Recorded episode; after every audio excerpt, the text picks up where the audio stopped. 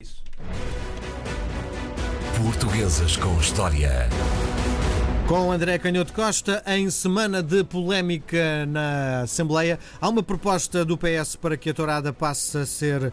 Um, tenha IVA de 6%. António Costa foi apanhado de surpresa, não estava nada à espera desta uh, proposta do PS. Uh, e André Canhoto Costa decidiu trazer, no fundo, o pai da tourada em Portugal. Sim, um rei muito importante. Obviamente que a tourada tinha origem medieval e os reis foram apoiando essa forma de expressão eh, que tinha um significado uh, muito mais uh, fácil de descodificar nesse período antigo em que a relação com, com os animais e a própria relação com a violência e com a morte fazia parte do cotidiano dessas, dessas sociedades. E quando chegamos ao reinado de, de Dom João V, embora estejamos a falar uh, de uma Europa e de um Portugal muito mais sofisticados, em que a ciência começava a dar os primeiros passos, em Portugal de forma ainda uh, muito reprimida, mas nesse período em que as sociedades eram mais sofisticadas, apesar de tudo, os touros faziam ainda parte. Uh, do espetáculo público de ostentação do poder real. E no Terreiro do Passo realizavam-se uh, touradas. No, no, atual Terreiro do no Passo? No atual Terreiro do Passo, também noutros locais. Há até quem diga, uh, eu não consigo dizer com rigor, mas que grande parte das praças de touros espalhadas por Portugal, sobretudo do centro e do sul, são precisamente construídas nesta, nesta época, porque é também no reinado de Dom João, Dom João V que se constrói a primeira praça redonda, de formato redondo, uh, em Lisboa, na zona de Belém, na Junqueira, porque as, as praças de touros ou os recintos que eram construídos de forma efêmera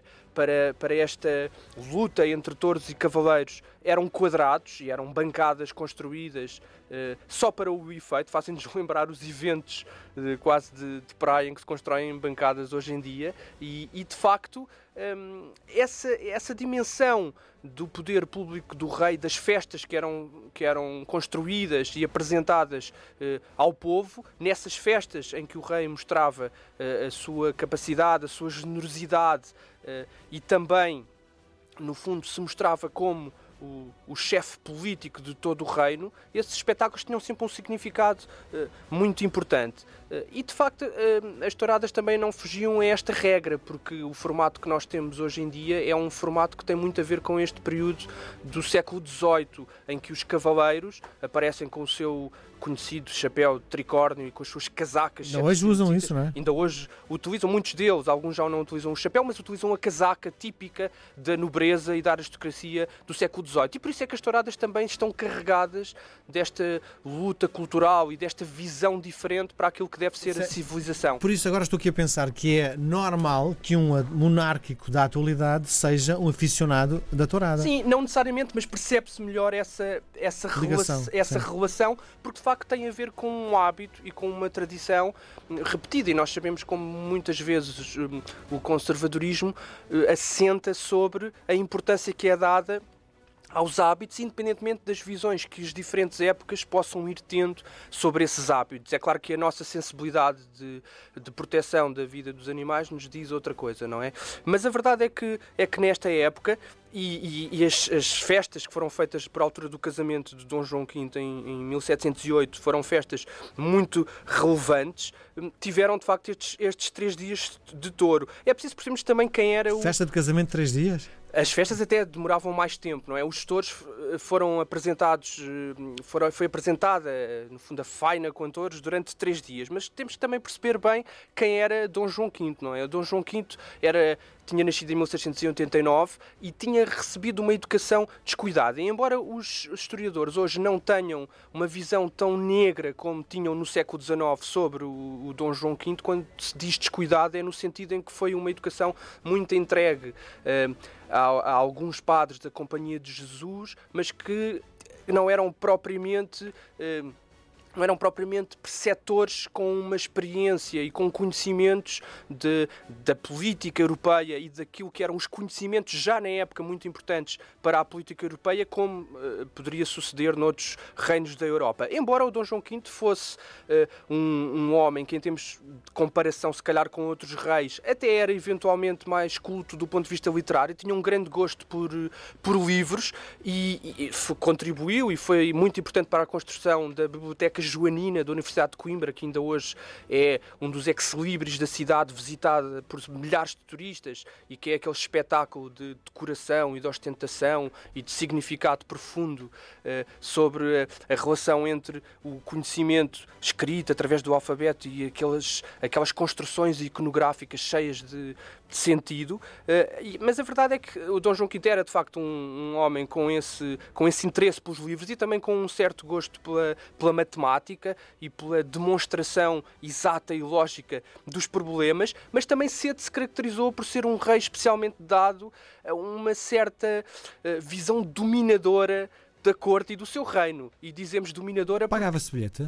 Uh, não, eh, aliás, as festas eram caracterizadas por serem festas uh, populares, é? populares, e abertas ao público, e era daí que o rei também retirava uh, esse prestígio e também o poder do rei se media pela capacidade de gratuitamente oferecer essa pompa e circunstância às pessoas. Mas o Dom João V caracterizou-se por ser de facto esse rei dominador e, e expressava essa dominação. Isto perde-se na noite dos tempos, esta relação muito polémica e, e muito ambígua e, e, de facto para nós até algo chocante de o rei dominador era aquele que também tinha a capacidade de seduzir e de não ter limites, não ter os mesmos limites que existiam para o comum dos mortais e dos vassalos. E um dos limites mais importantes era precisamente o limite oferecido quer pelo matrimónio, quer pela clausura e pelo voto de castidade que as religiosas faziam. E por isso é que às vezes esta, esta dimensão, esta personalidade de Dom João V entrega às aventuras com as freiras do convento de Odivelas ou de outros conventos, aparece no seu lado às vezes mais pitoresco e até sensacionalista, mas tem este lado mais profundo e que isso não era de facto uma, uma peculiaridade, peculiaridade dos reis portugueses, era uma característica muito mais geral, embora os reis portugueses tenham distinguido particularmente nessa matéria, mas a verdade é que esta, esta dimensão de poder quebrar as regras que, que, existiam para o comum dos mortais era também um atributo do poder régio. Era como se o rei fosse fundamental uh, para que o seu poder fosse evidentemente demonstrado, ter esta possibilidade de quebrar as regras, eventualmente tendo uma relação de amor até com uh, senhoras, uh, mulheres aristocratas muito importantes da corte, casadas e mães de, mães de filhos. Isto aconteceu com. com Não se coibia de se relacionar dessa forma. Com Dom João V, sim, obrigando os pobres dos maridos a retirarem-se para as suas quintas de campo para não passarem pela humilhação de terem... De humilhar ser partilhada com o rei. Não?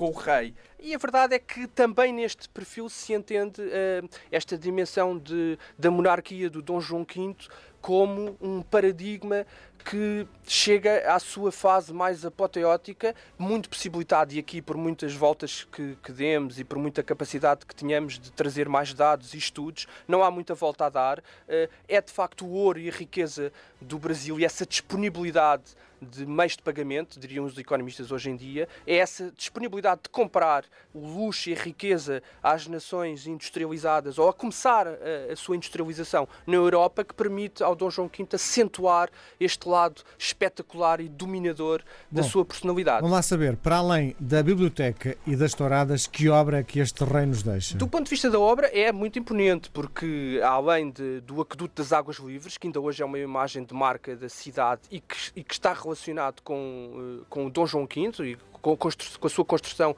na, na, década de 1730 e que também está muito relacionado com uma nova visão da cidade, a preocupação começa aqui a preocupação em ter uma cidade ordenada, em garantir à cidade, eh, às grandes cidades, condições de salubridade que tinham muito a ver com a higiene e com o início da preocupação com as doenças, com a epidemia e com a vida dos vassalos, porque também se começa eh, a perceber, isso já vinha um pouco do século XVII, mas eh, atinge o seu apogeu nesta época, que a riqueza dos reis é a riqueza dos seus vassalos. A saúde dos reis é a saúde de, do maior número possível dos seus vassalos. E, portanto, estas obras de de engrandecimento e de dotar as cidades de capacidade de vida. Mas também, claro, o, o, o convento de Mafra, que é esse famosíssimo exemplo. Foi por ela?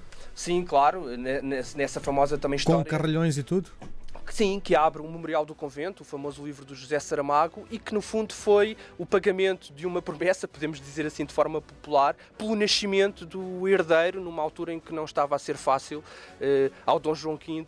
Eh, no fundo, ter o seu herdeiro para perpetuar o, o trono. Mas a verdade é que, um, fechando nesta, nesta ideia de que as touradas são um exemplo como outros e têm, obviamente, a sua expressão cultural, mas nesse ano de 1708 é muito interessante nós pensarmos que, para além dos três dias de touradas em que torearam o, o Conde da Vila Nova e o Conde de São Lourenço, que destacaram por torear muito bem os seus touros e com o seu séquito de criados, os forcados também vêm daí dessa ideia e daí este peso político, de luta política à volta da tourada, não é? que os forcados no fundo são essa ideia dos, do pessoal do campo e dos criados dos, dos condes e dos cavaleiros que toureiam os touros, mas para além desse espetáculo das touradas, também houve um outro espetáculo à volta da relação de amor entre uh, o Dom João V e a sua mulher uh, austríaca que, que, tinha chegado a Lisboa para casar com o riquíssimo rei de Portugal e em que se construíram carros alegóricos, também no Terreiro do Passo, antes das touradas, e, para simular, no fundo, esta ideia de relação de amor dos dois esposos reais muito castos. E então teve que se sugerir a forja de Vulcano para forjar as setas que haveriam de ferir os corações puros dos noivos e para que depois pudessem viver em amor. E foi também feito um, um, carro com a deusa Vênus para depois levar os atributos do amor, o júbilo, a alegria, o prazer, o contentamento e, portanto, o espetáculo público tem muitas formas de ser realizado. Aí está, a verdadeira história de, na manhã de hoje com André Canhoto Costa. Voltamos a conversar na próxima sexta-feira. Um grande abraço. Portuguesas com História.